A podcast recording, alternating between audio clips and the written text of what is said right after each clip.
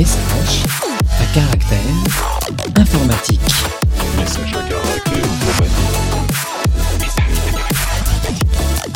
Bonjour à tous et bienvenue dans ce nouvel épisode de Message à caractère apéritif, 69e épisode, épisode numéro 68. Nous sommes toujours le 18 mars 2022 et aujourd'hui je suis accompagné de gens merveilleux tels que Julien Durayon. Bonjour Julien, qui êtes-vous? Bonjour Steven, euh, je suis Julien Durillon et euh, à la date d'aujourd'hui je suis toujours celui qui casse des trucs de temps en temps euh, dans des libs euh, qu'on utilise. Voilà. C'est un plaisir. On va te renommer Chaos Engineer. Et nous ça. sommes également en présence de Florentin Dubois. Bonjour Florentin, qui êtes-vous? Bonjour, je suis senior développeur, euh, software développeur chez Clever. Je bosse sur Sozu, sur le FAS, euh, sur l'opérateur euh, Kubernetes. On peut Et ça chip se passe chez Clever. Et ça se passe bien, je le vis bien. Et euh, tout va bien.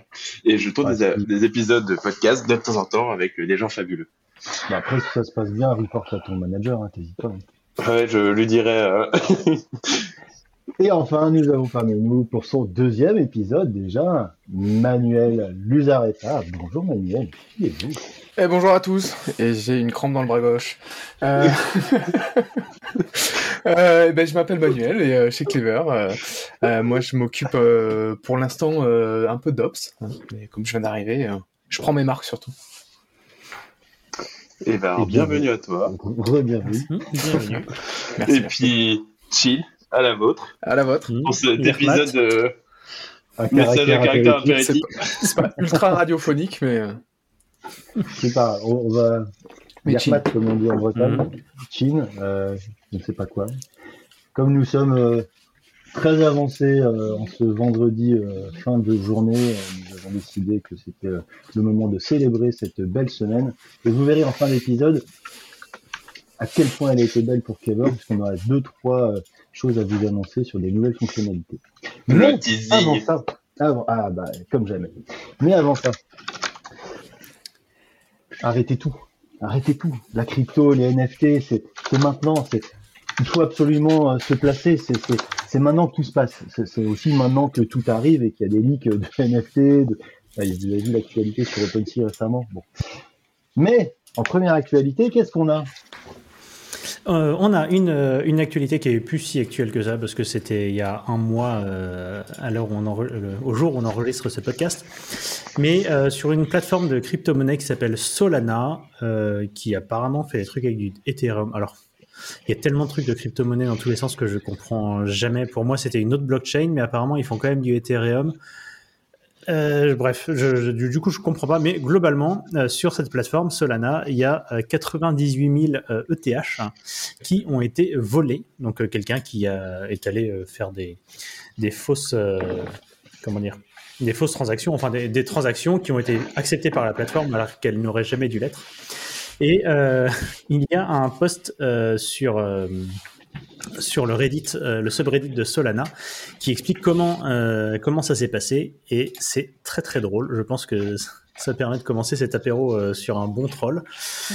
Globalement, Solana, au moment de, de créer une transaction, bref, sur, la- sur la chaîne, il vérifie deux choses. Est-ce que la signature de la transaction est valide? Enfin, du bloc, en gros, est valide. Et est-ce que la signature a été créée? Par ce qu'ils appellent un guardian. Euh, J'imagine que c'est les gens qui ont autorité pour euh, publier sur la, chaîne. Euh, et en fait, visiblement, ils font un genre de est-ce que la, signature est valide ou exclusif? Est-ce que ça a été fait par un, par gardien ou je sais pas trop. Globalement, ils s'attendent à ce que quand la signature est invalide, mais que ça a été créé par un guardian, c'est c'est comment dire, c'est rejeté. Et si c'est une signature OK, mais que ça n'a pas été créé par un guardian, euh, du coup c'est c'est rejeté. Et en fait, le hack venait du fait que si on poste un bloc qui a une signature invalide et qu'elle n'est pas créée par un gardien, bah ça passe. Visiblement, euh, moins par moins, ça faisait plus dans leur façon de, de vérifier le truc. Et donc la requête est approuvée parce que euh, les, les deux trucs sont incorrects et visiblement, à un moment, ils font peut-être incorrect, égal, égal, incorrect. je, je ne sais pas. Et euh, voilà, donc quelqu'un a réussi à taper euh, 98 000 euh, euh, Ethereum avec ce, cette, cette flow. Je trouve ça dingue. Je trouve ça dingue qu'ils aient pas découvert ce... bah, cette faille-là beaucoup plus tôt. Hmm. Alors, je ne connais pas l'âge de la plateforme Solana parce que les plateformes de crypto-monnaie, euh, tu tapes dans une poubelle, euh, il y en a 5 qui tombent, quoi. Donc, euh, donc je sais pas de- depuis quand elle date celle-là, mais enfin, c'est quand même assez drôle, quoi. En fait, ça, ça me rappelle des, des, des- des projets de, de, de première année de- d'études avec des gens qui font euh, est-ce que le username est dans la base de données? Oui. Est-ce que le password est dans la base de données? Oui. Oui. Bon, bah, tu es connecté.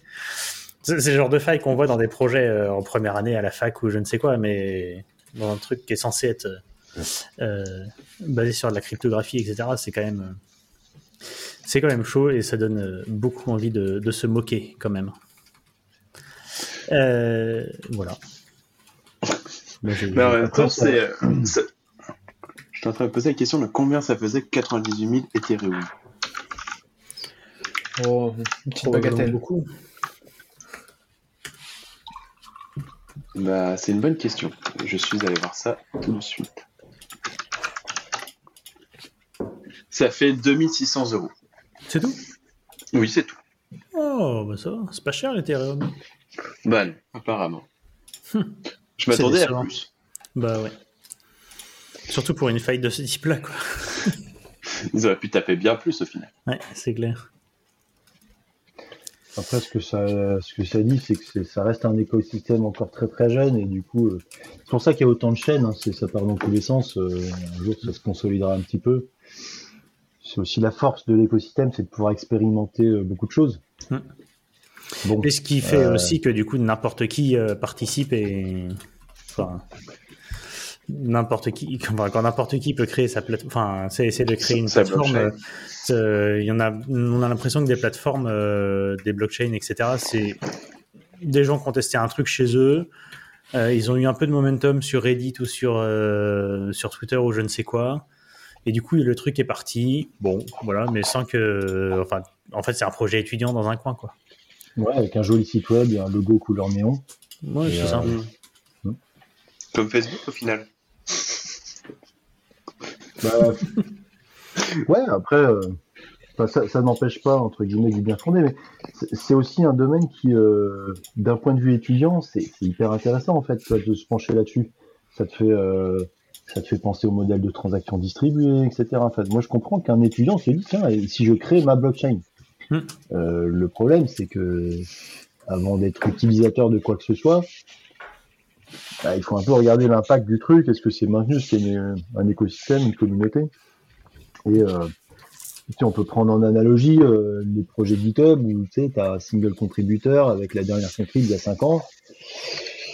Ouais. Bon, est-ce que tu pars dessus quoi? Bah là, le problème c'est que bah, c'est pas la bonne analogie. La meilleure analogie, ce serait plus, euh, tu vois, Hugging Face, euh, a des centaines de modèles, et en fait, euh, il y a un bon pourcentage là-dedans qui sont des trucs bien pourris qui servent à rien, quoi.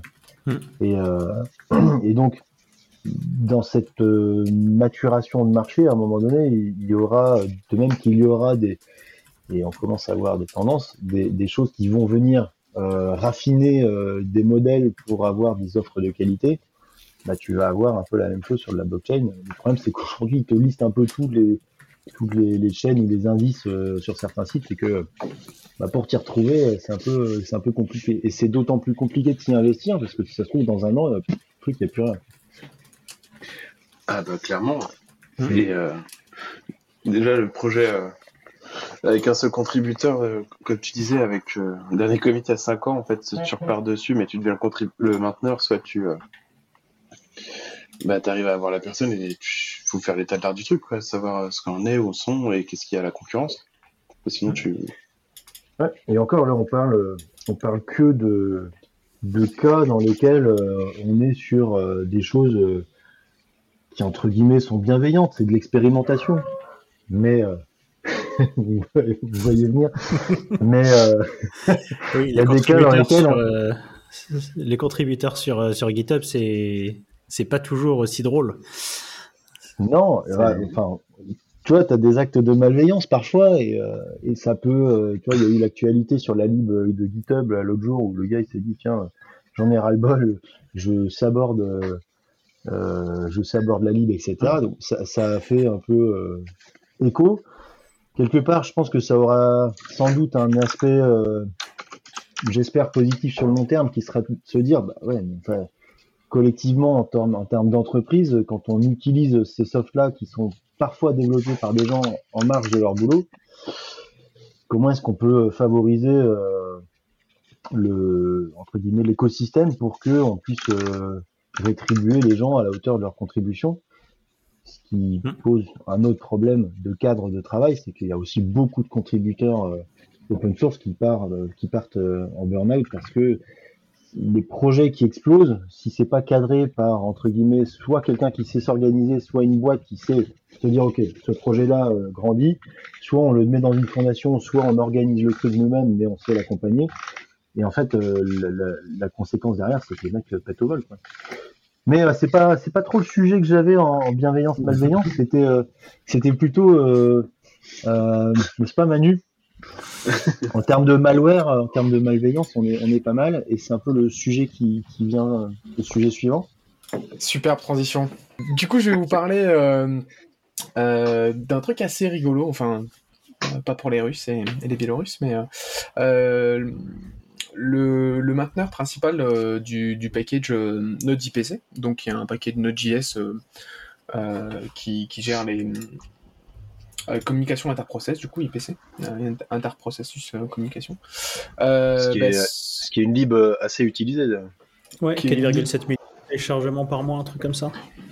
Ouais, une lib qui est, qui est plutôt très très utilisée. C'est dit que c'était euh, c'était une bonne idée en fait de de- de- d'implémenter dans, dans ce code-là, dans cette lib-là, euh, du code du code malveillant euh, à destination de toutes les, les machines euh, qui ont euh, une IP euh, affiliée à la Russie ou la Biélorussie.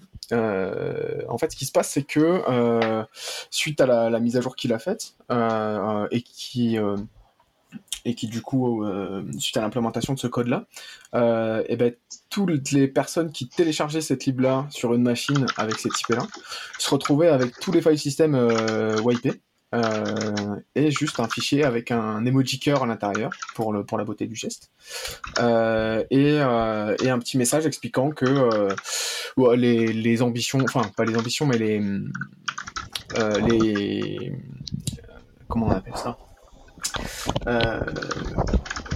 Le, le, le, le- le- Les actions du gouvernement. Ouais, euh, Ouais. Bon, j'ai pas le terme, mais c'est pas grave. Euh, le fait que ça soit, euh, bah, ça soit politique, hein, finalement. Euh, ça soit, ça soit une action politique, euh, en disant qu'il était contre la, contre la guerre. Donc du coup, euh, ce mec-là s'est retrouvé avec, je pense qu'on peut le dire, une tétrachier d'issues ouvertes, que ça soit par des gens qui sont originaires de Russie ou non d'ailleurs, hein, parce que c'est c'est c'est une action qui est qui est qui est déplorée par une bonne partie de la communauté. Euh, donc je vous invite à aller, aller creuser un petit peu euh, la partie issue euh, de ce repo là pour aller voir euh, quelques, messages euh, plutôt drôles. Je pense que la, majorité des issues en fait euh, à moins de à moins de 12 heures. Euh, c'est un truc qui est assez frais. Euh, voilà, donc le mec c'est un petit peu sabordé. C'est étonnant quand même que le repo soit toujours dispo sans trop de soucis sur GitHub. Je précise juste que depuis, il y a eu encore une mise à jour qui a, euh, qui a mitigé en fait cette action malveillante. Euh, C'est-à-dire que le mec maintenant ne wipe plus le disque, mais juste euh, met un fichier avec un message euh, qui explique euh, pourquoi il est contre la guerre. Quoi. Voilà, donc un petit peu le, le mix entre politique et dev, qui fait pas forcément toujours bon ménage, mais chacun jugera.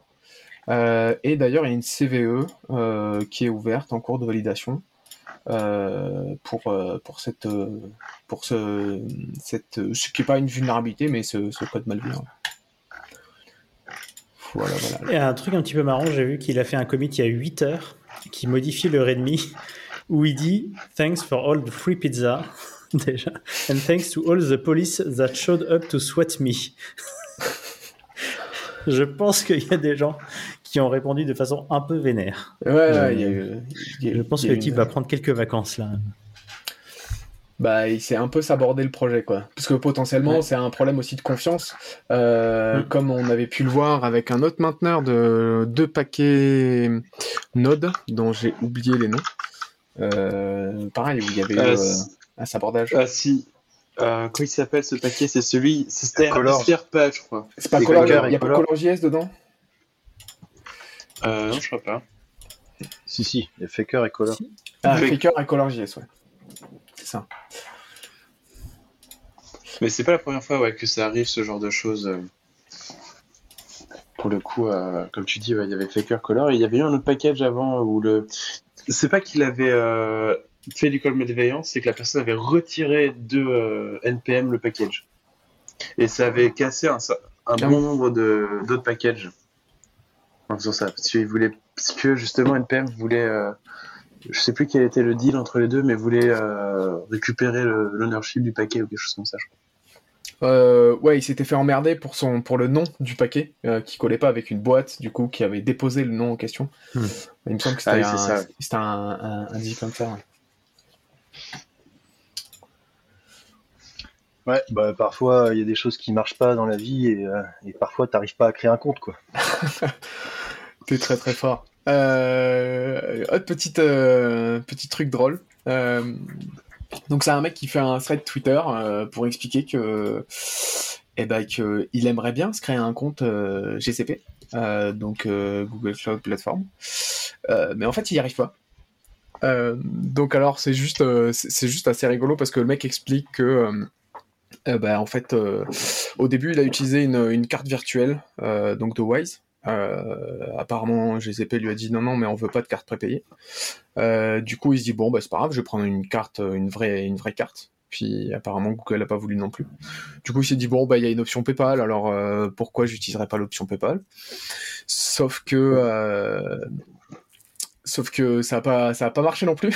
Donc c'était un petit peu, euh, c'était un peu compliqué. Euh, notamment, euh, il y avait un deal avec la, le recheck de, de son, son, son compte PayPal qui a pas marché. Puis finalement, il ajoute une- un, compte bancaire, sauf que le problème, c'est que son compte bancaire va en fait, lui étant domicilié aux Pays-Bas, mais le compte bancaire ayant un, IBAN belge, bah, en fait, ça n'a pas marché. Et du coup, juste après, euh, il a reçu un message euh, qui expliquait que en fait, euh, bah, il avait fait pas mal de tentatives et que bah, là, il il avait plus qu'à contacter le support. Quoi. Donc le mec se débine pas quand même. Il avait vraiment envie de créer son compte sur GCP. Euh, c'était, euh, c'était, euh, c'était une ambition pour pour lui apparemment. Donc du coup, il va dans dans le Billing Assistant. Donc apparemment, c'est un- une sorte de chatbot sur sur GCP en expliquant qu'il veut contacter le, directement le, le billing support, donc le support facture, c'est ça, facturation. Euh, sauf que ça marche pas non plus. Euh, et du coup, eh ben, il essaye d'avoir euh, d'avoir euh, un contact avec avec des équipes humaines qui, qui expliquent que, et il, il explique que il peut pas quoi. Donc voilà, l'histoire d'un mec qui explique que Google c'est plutôt c'est plutôt bien, mais quand on n'a pas affaire à un humain et qu'on a un problème, c'est un peu compliqué quoi. Voilà. Il y a une pub en ce moment qui. T'as une pub en ce moment qui, euh, qui te fait ça là. C'est le gars qui a des plâtres et puis euh, qui doit appuyer sur des boutons. euh, puis il est dans plein de situations où en fait quand t'as pas d'humain, des fois t'es. C'est ça. compliqué. C'est pour ça qu'il faut un bon support avec des humains derrière. C'est important d'avoir du contact humain aussi quand on a des problèmes. On Exactement. pourrait inviter la personne à tenter de se créer, de se créer un compte Clever Cloud pour tester. Voilà. Et puis s'il Ah, a un bien problème, il contacte le support et il y a des vrais humains derrière. Ça. Très gentil d'ailleurs. De On va faire quel- des bisous. Ouais. Mm. Euh, Et d'ailleurs, vous pouvez nous retrouver, nous, d'ailleurs, sur le support au passage. On en fait aussi. hein. Ouais, parfois. ouais. Dans les choses qui dysfonctionnent parfois, euh, parfois c'est euh, c'est administratif et parfois c'est euh, des outages.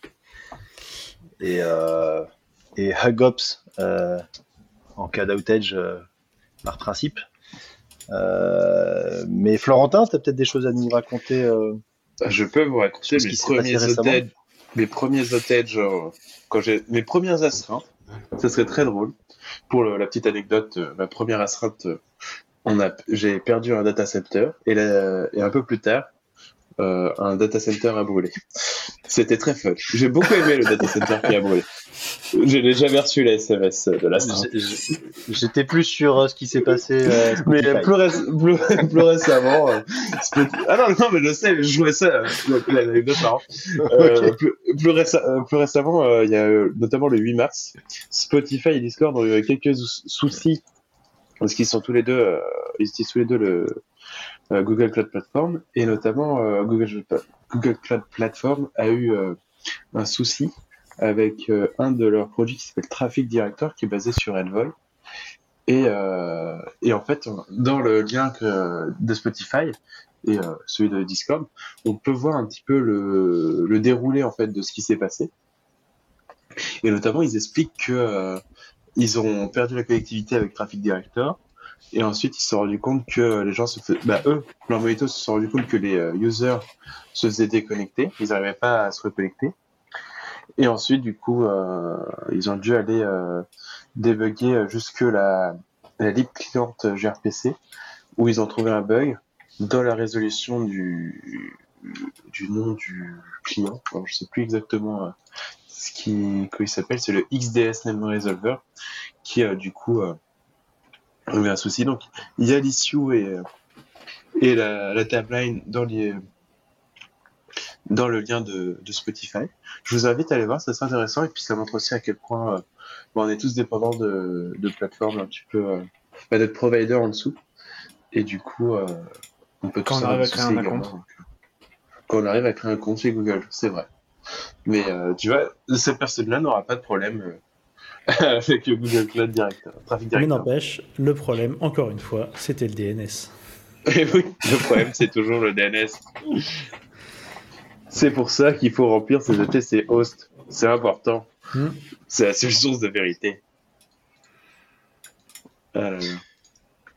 Ouais, et puis il y a- y, a un petit effet euh, boule de neige là qui est, qui est intéressant, c'est que c'est en fait un, un problème d'infrastructure qui vient euh, qui vient euh, montrer des problèmes d'implémentation dans des libs. Là, typiquement, euh, en fait, le- leur problème, il a, il a montré que l'implème gRPC Java n'était pas entre guillemets résiliente à certains événements.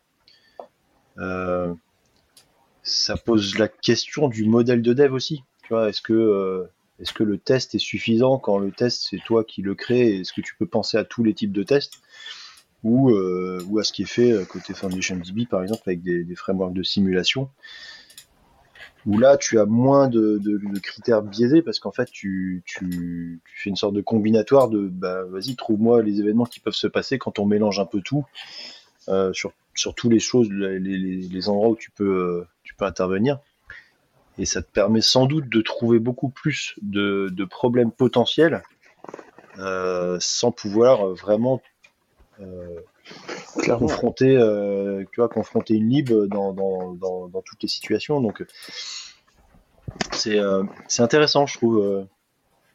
Après, cette, Une lib, c'est de- une lib comme celle-là, est, pour de mon point de vue, est assez dur à tester, notamment sur le DNS, parce que pour reproduire le cas de, bah, ce cas d'erreur-là, il faut monter dans ces tests unitaires ou end-to-end un, serveur DNS qui crache. Et forcément, comme tu le dis, si t'as pas un framework de simulation, eh ben c'est quasi pas testé en fait. Que du coup, euh, bah, c'est monter un serveur pour tester les trucs et faire du chaos engineering. Ce qui est pas évident pour le coup. Après, on espère que ce patch a été backporté dans tous les autres implants chez RPC. Surtout ça.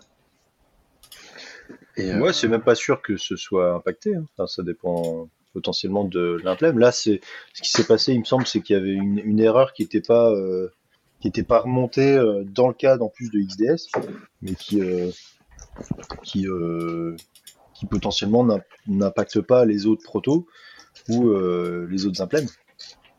Potentiellement.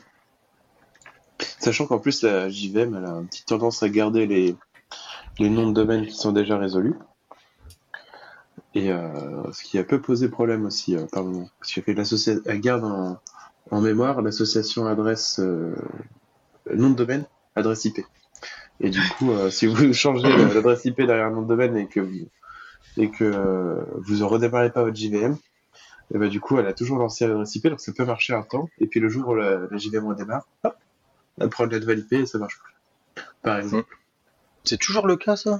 Bah, il me semble qu'il y a maintenant un flag pour dire à la JVM de- d'expirer euh, ce nom de domaine. Mais je suis Hmm. pas sûr de ça. bah, Puisqu'on parle de JVM, euh, il y a certains OS qui, euh, des fois, sont implémentés euh, sur JVM. Et euh, il y en a même qui font des OS mobiles avec ça. Et euh, du coup, Manu, tu veux nous en dire un peu plus? Ouais, euh... ouais, ouais, je vais vous en dire un peu plus. Euh, non, je voulais, je voulais juste faire le, le focus sur, euh, sur un blog euh, que je trouve assez intéressant, euh, qui s'appelle wonderful.space.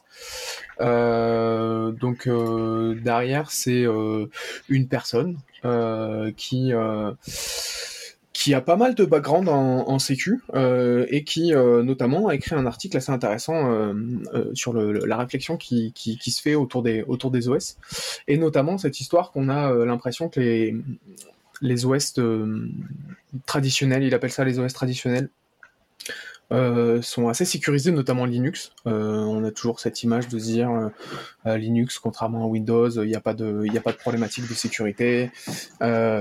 C'est, un truc qui est assez secure par, design. Et finalement, lui, il pousse la réflexion à se dire, mais à la base, donc Linux qui est plutôt euh, Unix, euh, bah, toute la réflexion, toute l'architecture de cet OS-là, à la base, elle n'était pas orientée sécurité. Euh, C'est-à-dire que il n'y a pas nativement euh, cette idée de sandboxer les applications. Quand on installe une application sur le système, par définition, par défaut, en fonction de comment vous avez ordonné ou pas votre OS, mais par défaut, elle va avoir accès à l'ensemble du file system en dehors des des fichiers des fichiers euh, qui sont euh, euh, comment dire qui sont par route et qui sont pas lisibles, mais sur l'ensemble de votre de votre machine. Donc là, il parle plutôt d'une machine desktop. hein.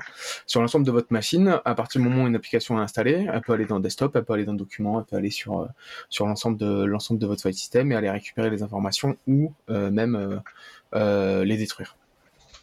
Par exemple, avec Node IPC, c'est possible. Donc on fait un peu le lien. Euh, donc il y a, assez peu de il y a assez peu de sandboxing en fait. Euh, ce qui se passe, c'est que sur la partie mobile, euh, donc les OS ont été pensés beaucoup plus récemment et ont été orientés sécurité beaucoup plus, enfin dès, le départ en fait. Même si elles sont elles sont comme Android basées sur sur sur le noyau Linux. Euh, ils donnent un exemple qui est assez intéressant aussi, euh, notamment ils parlent du X-Server.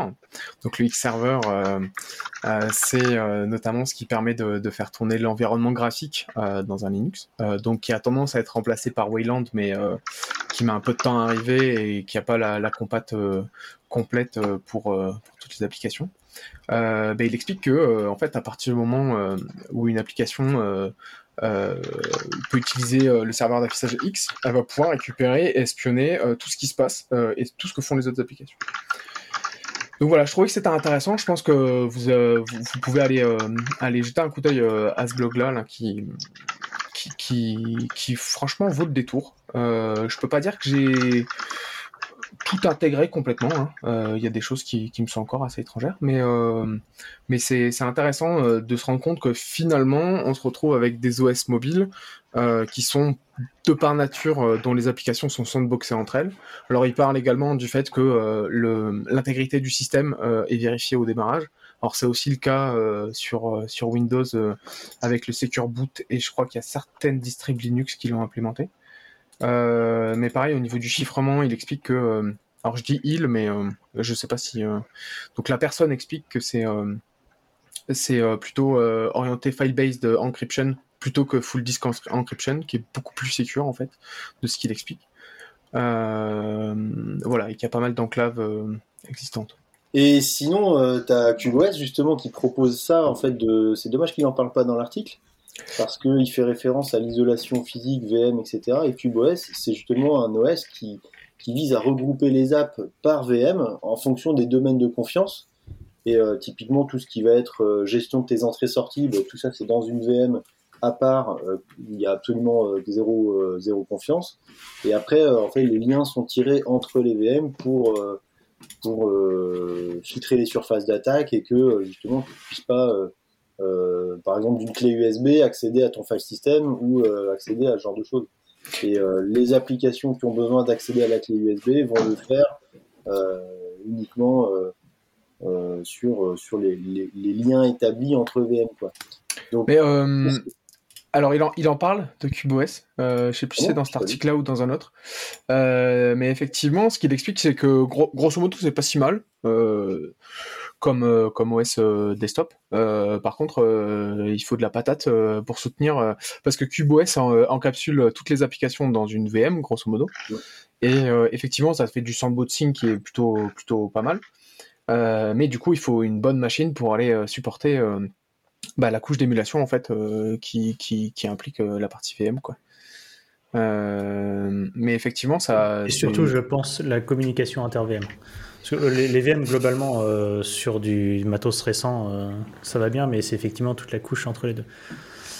Mais ouais, mais c'est marrant, enfin, c'est assez marrant visuellement CubeOS parce que chaque fenêtre a une couleur différente en fonction de, du contexte de sécurité dans lequel tu es.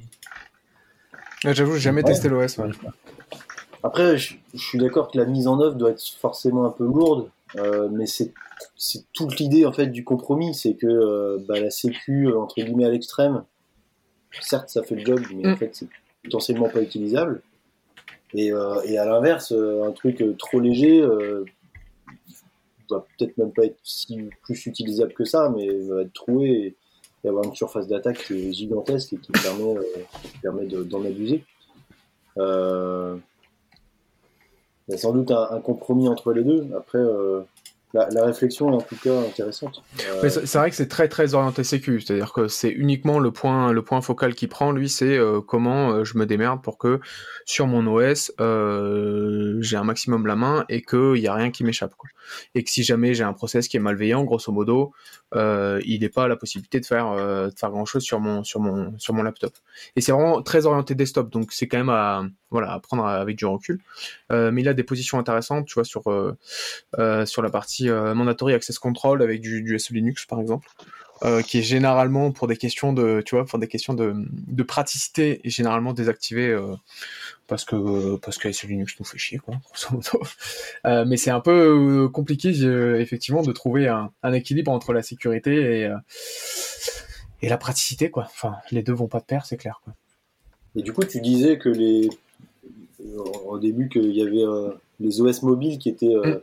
Entre guillemets qui sont repartis aussi un peu plus tard et avec moins de legacy et qui étaient plus sécurisés. Et euh, est-ce qu'il y a différents degrés de sécurisation des OS mobiles Euh, ouais, alors de ce qu'il explique euh, justement, euh, bah, alors grosso modo aujourd'hui il y a deux OS mobiles qui sont utilisés, même s'il y a plein de flavors différentes d'Android. Euh, grosso modo il y a Android et iOS. Euh, iOS apparemment est assez euh, assez efficace sur la partie sandboxing également et plutôt orienté sécu. Et sur Android il y a un truc qui est intéressant, c'est un fork en fait de la partie AOSP d'Android, donc Android Open Source Project je crois AOSP euh, qui est en fait euh, la version euh, light de Google sans toute la partie propriétaire de Google qui sont développés par, par leurs équipes. Et en fait, donc Graphene OS et il en parle justement dans cet article-là, et un fork de ce truc-là, et euh, rajoute euh, toute une couche euh, assez importante justement de, de sandboxing. Il y a ce qu'ils appellent le harden malloc, donc l'allocation mémoire, je crois qui est dérivé d'un projet du projet OpenBSD, avec justement du hardening un peu partout dans l'OS. Euh, alors moi, je, vous en parle là parce que j'ai fait le switch il y a à peu près six mois, je crois, où euh, je suis passé sur un sur un sur un pixel avec du Graphene OS. Euh, Graphene OS, faut savoir que c'est uniquement supporté. euh, donc les, les appareils supportés, c'est uniquement du Google, euh, étonnamment. Euh, et c'est donc basé sur AOSP. Donc de base, en fait, il n'y a pas toute la suite Google. Vous n'avez pas Gmail, vous n'avez pas euh, et le plus important, les Google Services. Euh, et franchement, ça marche assez bien. et C'est très transparent. Donc pour l'utiliser moi depuis six mois, j'ai pas de, j'ai l'impression d'avoir un Android euh, classique, quoi. Après, je pense qu'ils font ce choix-là pour se garantir entre guillemets la maintenabilité euh, de C'est ça. AOSP par rapport à ce device euh, plus, longtemps, quoi. Ouais, et puis il y a aussi au niveau matériel. Un niveau matériel, euh, t'as des au niveau euh, donc hardware que, ce que ce que je connais moins, mais il explique que justement euh, il y a des éléments de sécurité euh, type euh, Titan M euh, qui existent que sur les Google, sur les pixels, et qu'ils en ont besoin Euh. notamment aussi pour le verified boot, etc. Et tu peux aussi reloquer ton Google euh, après avoir euh, déverrouillé le bootloader, ce qui est possible que sur les Google également. Donc tu peux quand même revérifier que ton OS euh, il y a plein d'OS custom hein, qui existent sur Android, euh, des euh, linéages par exemple, etc. Mais tu peux jamais reverrouiller ton bootloader derrière et faire du, euh, euh, du verified boot. Alors que euh, là, tu peux le faire avec Graphene. Pardon, je t'ai coupé. Avez une remarque, Florentin Non, je disais que c'était comme euh, Lineage OS, en fait, euh, ils sont obligés de garder euh, un certain nombre de devices euh, oui, qui maintiennent, parce qu'en fait, ça devient euh, hyper compliqué de maintenir les, euh, tous les devices possibles et existants, parce que chacun a leur propre euh, Voilà, après, le architecture hardware et tout. Linéage Le a beaucoup, beaucoup de. de leur but, c'est d'assurer la compatibilité d'un maximum de devices et, et de, de, de donner une seconde vie au maximum sur ces équipements-là. Ah oui, mais du coup, t'as- ou euh, du Graphene OS, c'est euh, c'est plutôt de dire euh, comment on fait entre guillemets, la, la plateforme la plus euh, sécurisée. C'est ultra orienté Ah, sécu et pour ouais. autant c'est très utilisable. hein. Euh, vraiment, euh, moi j'ai vraiment l'impression d'avoir un Android AOSP. euh. Je me demande même si Ouais, j'ai mais pas ça de... ne change pas grand-chose. hein. Après, il y a une vraie, en fait, il y a une vraie différence, la, la grosse grosse différence entre iOS et, euh, et Android pour les boîtes qui font de la sécu, c'est que sur euh, Android, tu peux, euh, tu peux virtualiser en fait. Et du coup, tu peux te faire un OS euh, avec une couche de virtu sur laquelle tu as une, euh, une séparation physique qui permet à quelqu'un, par exemple euh, sur des équipements sécurisés, d'avoir euh, dans le cadre de l'OS sécurisé un truc sur même si ton OS en dessous est troué, même si t'as je sais pas, n'importe quoi, mais t'as le gouvernement américain ou euh, ou euh, disons disons Google avec Android, tu vois, qui, qui aurait la main sur l'OS, mais en fait même ça, ça fait que comme eux ils dans une VM au-dessus, bah, du coup tu as une isolation physique qui fait que si tu gères ta, couche de VM euh, pour intégration, bah, tu, rajoutes une couche de sécu sur laquelle euh, n'importe quoi, mais si tu devais avoir, je sais un téléphone souverain européen pour euh, les différents euh, ministères, chefs d'État, corps des armées ou genre de choses, bah, ça leur permet d'aller beaucoup plus loin en fait euh, que, que juste sur iOS où en fait au lieu de faire confiance à, à Apple, même si sans doute qu'ils font un, un bon boulot sur l'intégration du, du téléphone, tu as une limitation par rapport à, à ça. Quoi. Tu, tu peux pas euh, avoir le contrôle sur l'OS comme tu peux l'avoir sur, euh, sur Android. Hmm.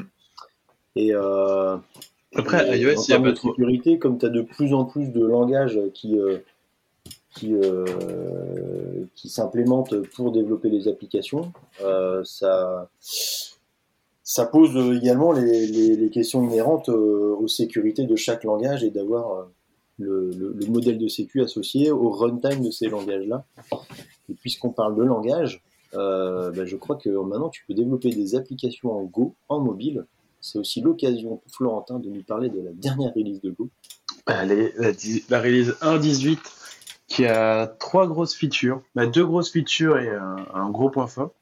Euh, bah, déjà les génériques. Ça faisait très longtemps que c'était attendu au Go.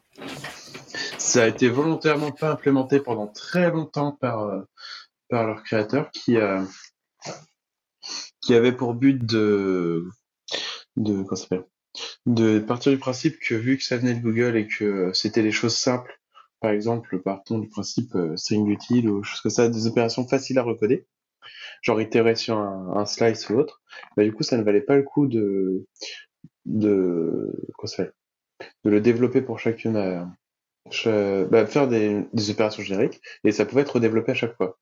Et euh, là, du coup, avec le travail de la communauté qui, a été fait par la communauté, en, du coup, en Go 1.18, on arrive sur euh, une, implémentation euh, des génériques dans euh, Go euh, à base de, de crochets, euh, là où tout le monde utilise des chevrons.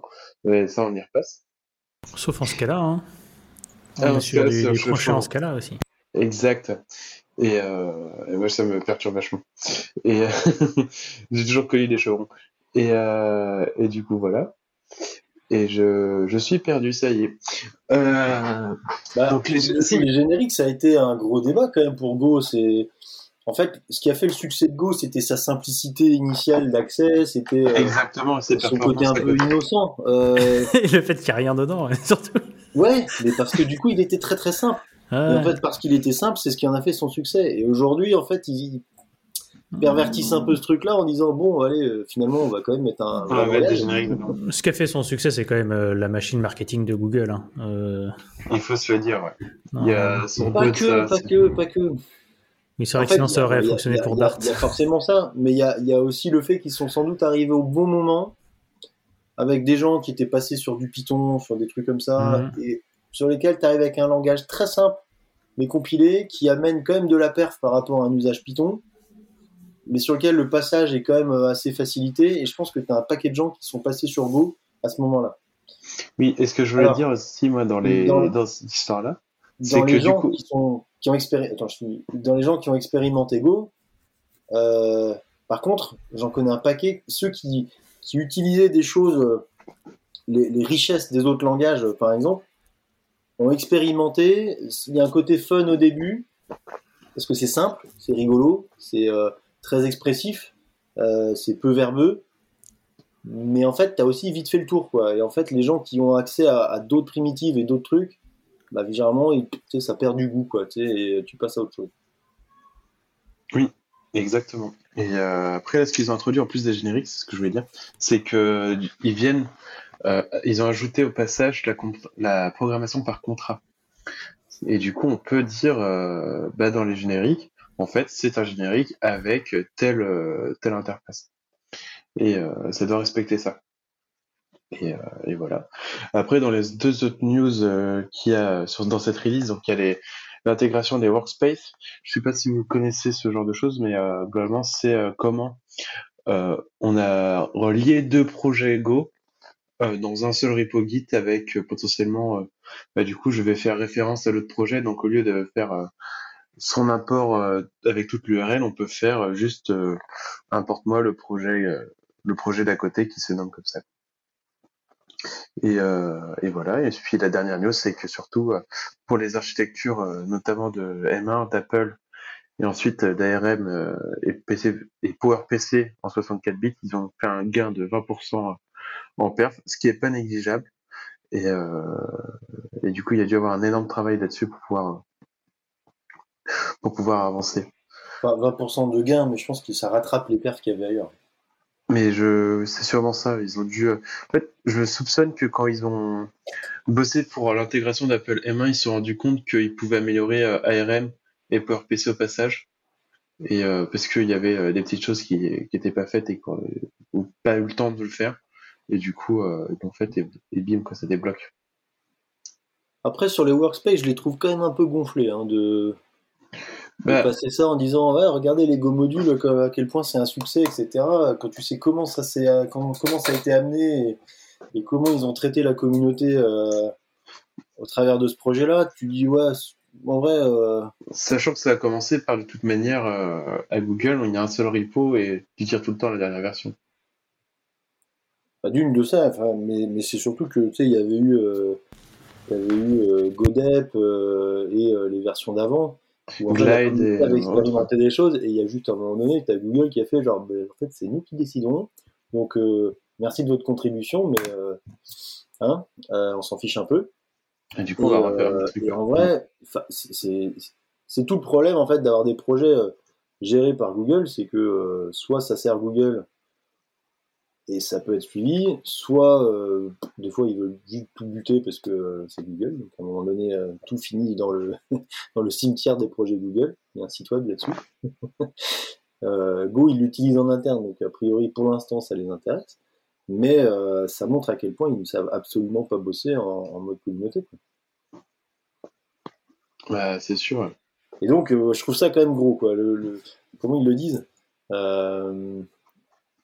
Euh, euh, Que les Go modules ont été euh, très largement adoptés et que les utilisateurs Go ont reporté une très très haute satisfaction. Euh, là, ouais, non, ouais, les gars, on sait comment ça s'est passé aussi. là. Donc, C'est pas comme si tu avais le choix non plus aujourd'hui. Enfin, encore Bah, que-. Ouais, tu peux toujours utiliser les, les Godep et tout, mais je pense que ça va être compliqué d'implémenter euh, ce genre de choses.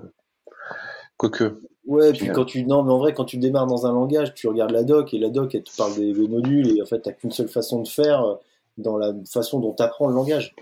Euh, Tu peux aussi très bien bypasser tout ça et faire ça avec Basel, par exemple, mais mais mais c'est pas ce que tu apprends quand tu apprends un langage, quoi. clairement. Clairement, ouais. c'est parce que tu as envie, tu recherches la simplicité, comme tu le disais au début, et c'est Ah pour ça que ça a marché. hein.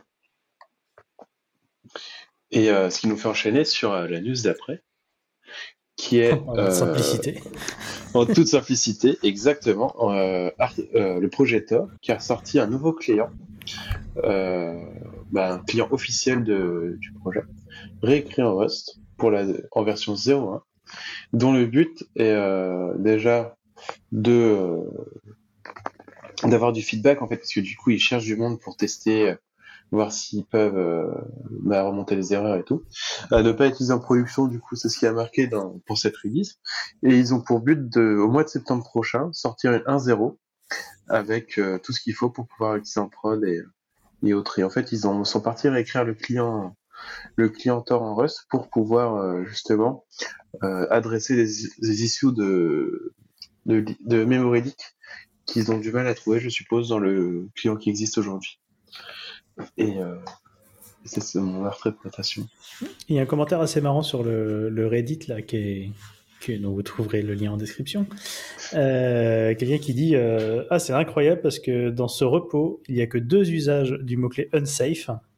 Donc, pour rappel, hein, en Rust, par défaut, il y a plein, plein, plein, plein, plein de checks qui sont faits pour vous assurer que votre code est safe en termes de gestion de la mémoire. Et si à un moment vous faites des trucs un peu chelous et que euh, globalement le compilateur euh, Rust vous empêcherait de, de De le faire faire. normalement, euh, vous pouvez juste euh, entourer votre code un peu chelou du mot-clé unsafe et euh, en disant là euh, tu vérifies pas, je fais ce que je veux, donc potentiellement c'est plus dangereux. Et euh, donc il vaut mieux éviter parfois d'utiliser unsafe.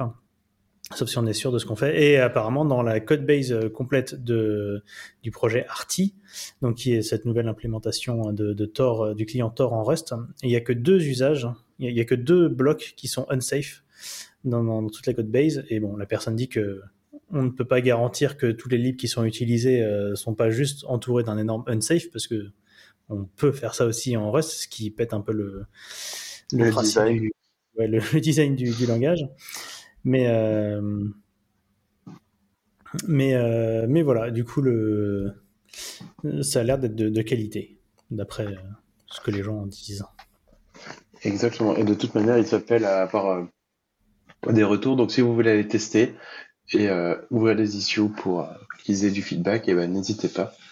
C'est vraiment quelque chose qui pourrait être intéressant. Sachant qu'ils ont euh, des exemples en fait où ils, ils expliquent comment euh, comment l'utiliser. Euh, il suffit de faire un cargo install de de pour le coup, ARTI, et euh, vous avez euh, vous avez le le client en fait en, en local et vous avez juste une commande à exécuter et, et c'est bon. Et euh, en parlant de De qualité. un client de qualité exactement sur Memory Leak et qui ouvre des sockets sur le réseau, réseau qui est optimisé par euh, IO Ring. Et ça, c'est Steven qui va nous en parler. Tu m'as ferais ma transition. non, en fait, euh, il y, a, eu beaucoup, beaucoup d'efforts, mais on en a déjà parlé dans Massy euh, sur, euh, sur Ring et, euh, l'optimisation au niveau des IO euh, sur, euh, Linux. Et en fait, euh, le, dev qui s'occupe de ça, qui a un nom, euh, comment s'appelle? Jans euh, Adbe, Adbe un nom un peu, un peu, un peu dur à prononcer. Euh, en fait, du coup, il, il, a, il a quand même euh, contribué beaucoup l'année dernière à améliorer les IO euh, de stockage, où on est quand même arrivé à plus de 10 millions d'IOPS par cœur sur Linux. Ça commence à être correct. Et, et du coup, là, il s'est dit, bah, tiens, qu'est-ce que ça donne côté réseau? En fait, l'article épluche un peu le- les différentes parties euh, qu'il y a dans, la stack réseau, et là, il a commencé à regarder euh, euh, les premières couches, et il a déjà trouvé comment réduire de 3, enfin, de 3-4% euh, l'overhead qu'il y avait dans certains appels, justement en, utilisant la stack IO pour plutôt que, que, la stack historique. Donc ce que ça veut dire, c'est que tout au long de cette année, on risque d'avoir des d'autres patchs et d'autres contributions de sa part sur la stack réseau pour améliorer encore les performances. Euh, ce qui, euh, est toujours bénéfique parce que, euh, la stack réseau est partout euh, par défaut. Alors parfois sur serveur, pour aller plus vite, on peut passer sur des stacks réseau en userland. mais ça peut des fois demander un effort d'intégration. Là, si on, si on a une stack réseau qui par défaut a une, un très très bon compromis de performance, bah, c'est plutôt, plutôt intéressant juste, je vais essayer de vous trouver le nom de notre Jean-Michel, parce que Est-ce que ce serait pas Michael Larabale Non, mais non. non. Michael Larabale, ah. c'est le journaliste de, de Foronix. Ah oui, exact, pardon. Non, c'est Jans, Jans euh, Axboe, Axboe, Axboe, sans doute, c'est ça. Et, euh, et, il est assez, euh, assez, euh, assez prolifique et, assez. Il partage pas mal en fait ce qu'il fait, notamment sur Twitter avec la. On vous mettra le, Twitter de, son compte, son compte Twitter. Et en fait, il partage pas mal en fait le, les avancées et des screenshots de, de ses benchmarks. D'ailleurs, pour valider les performances côté réseau, Autant côté IO, euh, il y avait FIO qui permettait avec une grande flexibilité de tester euh, les IO, euh, les IOPS, les performances en termes d'IO. Autant côté réseau, il n'a pas trouvé grand chose. Et en fait, tout ce qui était hyper pour ce genre de choses, c'est plutôt pour tester des liens, mais c'est pas pour tester la stack elle-même. Et du coup, ils ont été obligés de créer un outil. Et, et a priori, ils devraient partager cet outil-là prochainement. Ce qui sera très intéressant parce que ça donnera quelque part un outil de référence pour tester les performances réseau entre, entre les différentes implémentations, euh, soit kernel, soit userland euh, du réseau. Donc c'est pas inintéressant.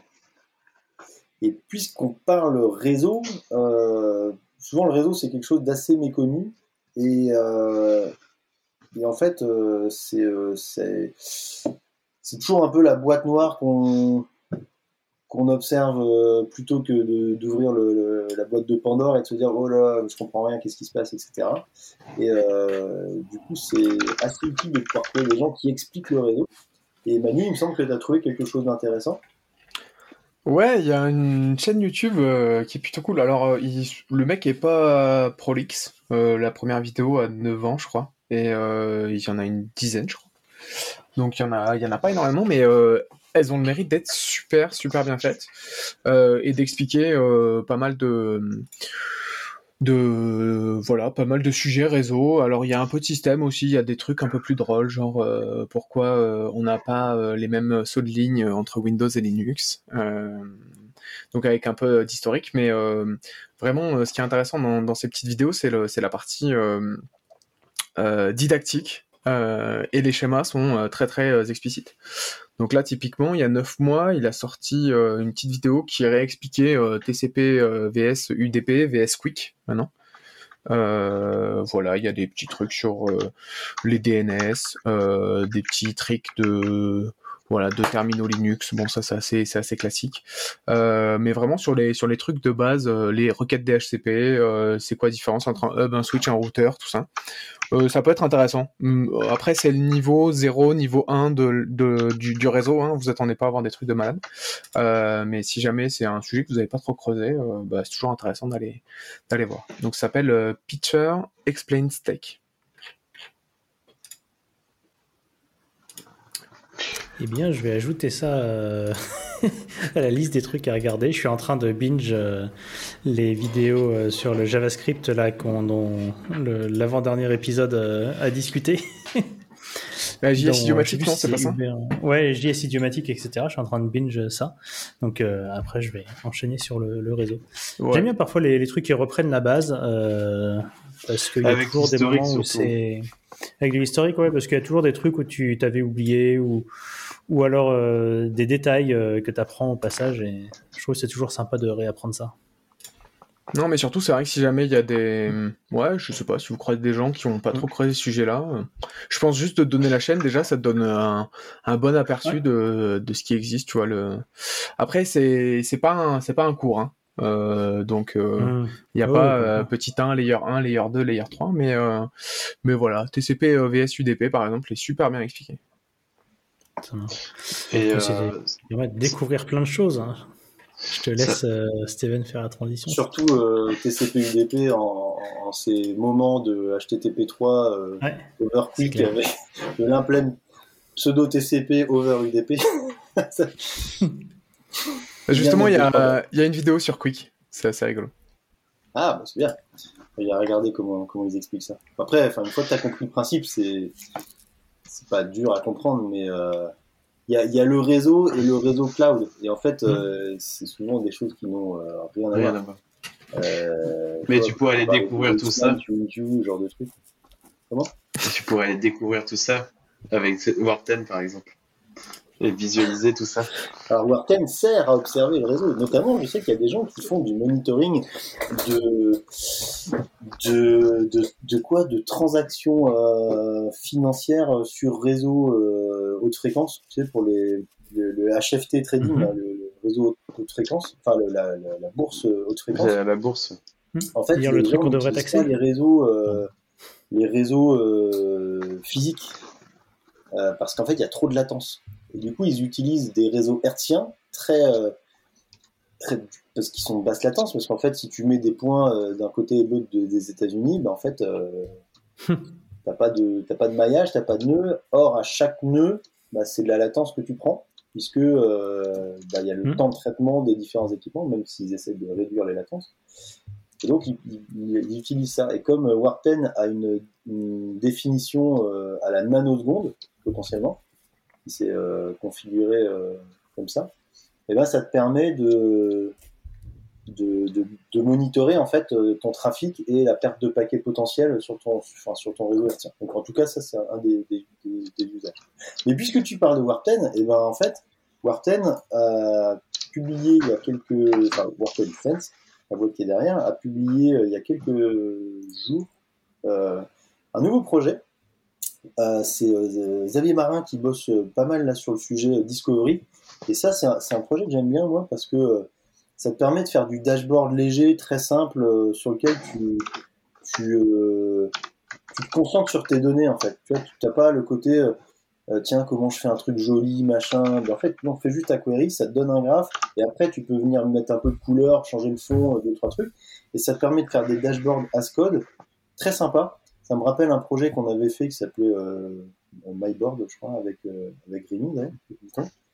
Et on lui passe le bonjour.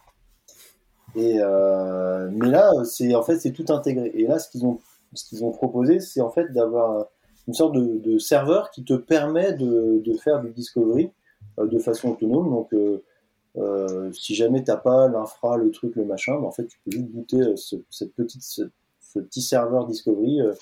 Ils appellent ça le Discovery Explorer.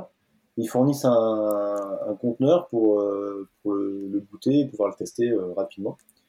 Et mais moi, je vous invite à, à aller tester Discovery parce que c'est vraiment très sympa et ça permet de faire des petits dashboards très sympas, très légers, sans avoir à forcément sortir euh, l'artillerie Grafana et rentrer dans la logique Grafana. Si vous voulez juste faire un truc avec un graphe ou faire de l'exploratoire sur des données, en fait, euh, c'est assez sympa. C'est le bon compromis entre euh, l'outil, soit le studio vraiment très, très, très environnement de dev. Enfin, L'IDE Warp s'appelle le, le Warp Studio. Il s'appelle Warp Studio, ouais. Ouais, l'outil Quantum qui est, euh, qui est un outil plutôt exploratoire, mais qui permet pas d'aller composer un dashboard, c'est juste euh, un environnement euh, Warplib qui permet d'avoir sa, sa query et d'avoir le résultat et éventuellement de la, de la visualiser, mais on peut pas, on peut pas composer un dashboard avec ça. Et là, c'est vraiment le dashboard as code, et moi j'aime bien l'idée parce que, parce que ça permet de dynamiser complètement un dashboard par son contexte d'exécution avec euh, dans certains environnements, euh, tu, tu trouves que ce dashboard-là est pertinent ou pas, ou peut-être dans telle ou telle taille ou telle proportion. Tu peux tout faire en fait à ce code, donc c'est plutôt intéressant. Vous avez testé un peu Discovery ou pas? Non? Euh, pas encore. J'ai peut-être testé ça euh, quand je vais faire du Grafana pour euh, les load balancers de, de Clever Cloud. Aller améliorer les mét- la, la partie métrique, ou du moins rajouter des métriques. Alors j'ai pas encore en... touché à Warp, Warp 10, alors hein, je pars de loin. Ouais, tu vas voir, c'est bien. Tu vas voir, c'est une machinerie, elle tourne du tonnerre. Tu vas connecter les neurones. T'as déjà fait du Prometheus? Euh, pff, ouais, très léger. hein. Ouais, bah tu m'étonnes. non, mais tu vas dire, mais pourquoi j'ai pas connu ça avant? Bon, faut qu'on t'explique deux, trois trucs, mais, euh, mais si jamais d'ailleurs, si vous êtes intéressé par du Warp et vous vous heurtez à, à deux, trois trucs sur soit le langage, soit quoi que ce soit, euh, n'hésitez pas à nous pinguer sur Twitter ou quoi que ce soit et venir nous dire, Ah, on a besoin d'un coup de main ou on pourrait s'organiser un live sur Twitch par exemple, on dire, allez, vas-y, on fait une session euh, Warp, on invite euh, des gars du Warp. Et puis, euh, et puis on fait des petites présentations comme ça, on fait des questions-réponses et ça pourrait être un format, un format intéressant. N'hésitez pas à nous dire dans les commentaires en dessous, après avoir cliqué le pouce bleu. Activer les, pe- les petites euh, notifications de réception et tout. Et, euh, ouais, non, clairement, mais après, euh, Like, comment, below. pour être sûr, tu peux. euh, de mémoire, ils faisaient des office hours euh, Sense. Si, je sais pas s'ils le font toujours. Alors ils ont un Slack qu'ils appellent le Lounge, qui, ouais, je pense qu'ils sont toujours dedans. Ouais, Mais ils sont toujours dedans pour le coup, ouais. Pour y être inscrits, ils sont toujours dedans. Ouais, ouais. ouais. Mais, euh, voilà. Nous, on, on se veut aussi euh, contributeur de cette communauté, donc si jamais vous avez des questions liées au projet, n'hésitez pas. Euh, pour terminer, on, a, on avait promis d'avoir quelques. Quelques news Clever Cloud. quelques news Clever Cloud, notamment, on en a deux aujourd'hui. Euh... Tu veux dire, je suis en train d'enregistrer un podcast. là. C'est la... après l'interruption enfant, il y a l'interruption famille. Euh, donc, en fait, dans les deux fonctionnalités qu'on a, on a la première qui a, qui a été euh, publiée par, euh, euh, par Uber. Euh, Dans la console. le Uber, que dis-je Uber, le magnifique, le grand Uber. On lui fait un petit coucou aussi. Euh, et qui, est le, les qui sont les redirections TCP. Que sont les redirections TCP En fait, c'est l'idée simple euh, qui est que si ce que vous hébergez comme application, ce n'est pas forcément une application web, et que vous avez potentiellement besoin d'exposer des ports un peu euh, spécifiques euh, au niveau TCP pour, pour joindre votre application, donc ça, bah, ça peut être un serveur XMPP, gRPC. quel type d'application qui, qui ne fonctionnerait pas en HTTP par exemple, eh bien vous avez la capacité d'exposer des ports et euh, de les rediriger vers votre, euh, votre, application. Euh, donc ça, maintenant, on a, publié la fonctionnalité qui est, disponible dans Clever et dans la console pour, pour faire de la redirection de ports. Euh, je vois qu'il y avait un blog post opérateur, mais c'est toi qui vas nous en parler de ça, alors Florent. Ah oui, bah. Je sais pas si vous êtes au. Je ne sais pas si vous êtes au courant. Je ne pense pas que vous soyez au courant, mais on a sorti un, un blog post récemment sur euh, un opérateur qui s'appelle le Clever Operator, qui est sur GitHub de Clever Cloud, et dont le but est de pouvoir euh, justement commander des add-ons de Clever directement depuis son, son conteneur cube, son cluster cube. Et l'idée, c'est de pouvoir justement venir brancher des pods ou, autres depuis, euh, son Kubernetes et venir aller commander une DB avec un petit fichier YAML. Et, euh, et du coup, euh, pour euh, la sortie euh, de la version 0.4 et euh, du fait que euh, c'est plutôt stable et ça fonctionne bien, et ben on, on a fait un petit euh, blog post au passage. Et euh, je vous invite à les tester, à faire des issues si besoin. N'hésitez pas à me pinguer si vous avez, euh, si vous avez des retours à me faire. Et, euh, voilà, sachant qu'on a prévu de rajouter tous les add-ons disponibles de Clever et puis voir un peu plus tard comment, comment intégrer toutes les applications et tout dedans. L'idée est de fournir un, manifeste ou quelque chose comme ça, qui permet de, depuis un cluster cube ou du moins du YAML cube, faire de l'infra as code en disant bah, je veux euh, commander euh, ma PG, elle sera dispo là et, et les secrets seront dispo euh, ainsi de suite et tout. Donc voilà. Je... Exactement. Et, euh, donc l'article explique pourquoi on l'a fait aussi, pour euh, Exact.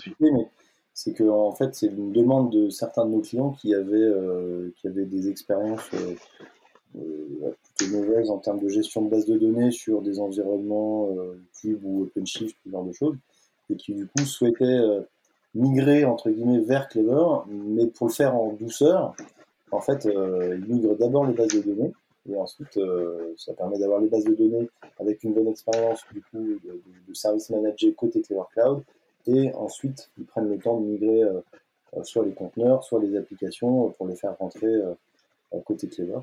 Donc c'est plutôt, euh, plutôt un facilitateur euh, pour, euh, pour ces, pour ces clients-là. Euh, Exactement. on a une dernière fonctionnalité qu'on a qu'on a euh, qu'on a, qu'on a publié euh, cette semaine, qui sont la capacité de faire des VM tasks. Des VM tasks, qu'est-ce que c'est? En fait, ce sont des, des applications qui peuvent être la même application que vous avez d'habitude d'ailleurs, mais que vous pouvez appeler avec euh, la variable cc euh, run command. Et à la particularité de ces VM tasks, alors comment on fait une VM task déjà Ben, En flaguant le cc task à true euh, dans les, dans les variables d'environnement, mais donc c'est très simple. Mais euh, la particularité par rapport aux applications euh, classiques, euh, dont, dont le rôle de Clever est de maintenir en permanence euh, le bon état de santé, le maintien en conditions opérationnelles, etc. Bah, la VM Task, son but c'est de faire le job une fois et de, se, et de mourir tranquillement, euh, de se fermer. Et nous, en fait, côté appli, on vient, euh, on vient déclarer la- la- l'instance comme étant, comme étant clôturée. Ce qui veut dire que si on a un job à faire, on n'est pas obligé d'avoir une machine qui tourne tout le temps pour faire ce job-là. On déclenche le job, on fait le job, et puis euh, ensuite on paye plus rien, et c'est un scale to guillemets. Euh, donc ça, c'est ce qu'on a publié cette semaine. Euh, on a d'autres surprises qui vont arriver par rapport à ça, mais ça vous permet déjà d'avoir, par exemple, des jobs de facturation, de génération de documents, tout ce qui est du récurrent, par exemple, que vous pouvez configurer une fois. Et il y a quelque chose d'intéressant qu'on est en train de- d'amener également, mais c'est le- l'affinité que vous pouvez avoir entre votre application qui utilise une base de données et la task qui peut faire des choses sur cette même base de données. Euh, parfois, il y a besoin d'avoir l'intégrité entre guillemets par rapport euh, au modèle de, la base, au schéma. Et du coup, euh, ce qui est intéressant, c'est que les tâches et les applications sont liées par du versionning, donc sur un même guide commit. Vous pouvez démarrer la l'AVM, euh, enfin la- l'application et la tâche dans deux contextes différents, mais sur la même base de code, ce qui vous permet d'avoir l'intégrité au regard de la base de données. Donc euh, ça c'est très intéressant et euh, c'est disponible euh, cette semaine également. Semaine riche en fonctionnalités. Effectivement. Je crois qu'on arrive au bout de ce, de ce deuxième euh, Mhm. récit. Si, euh, Est-ce que je sont relance le dé Oui.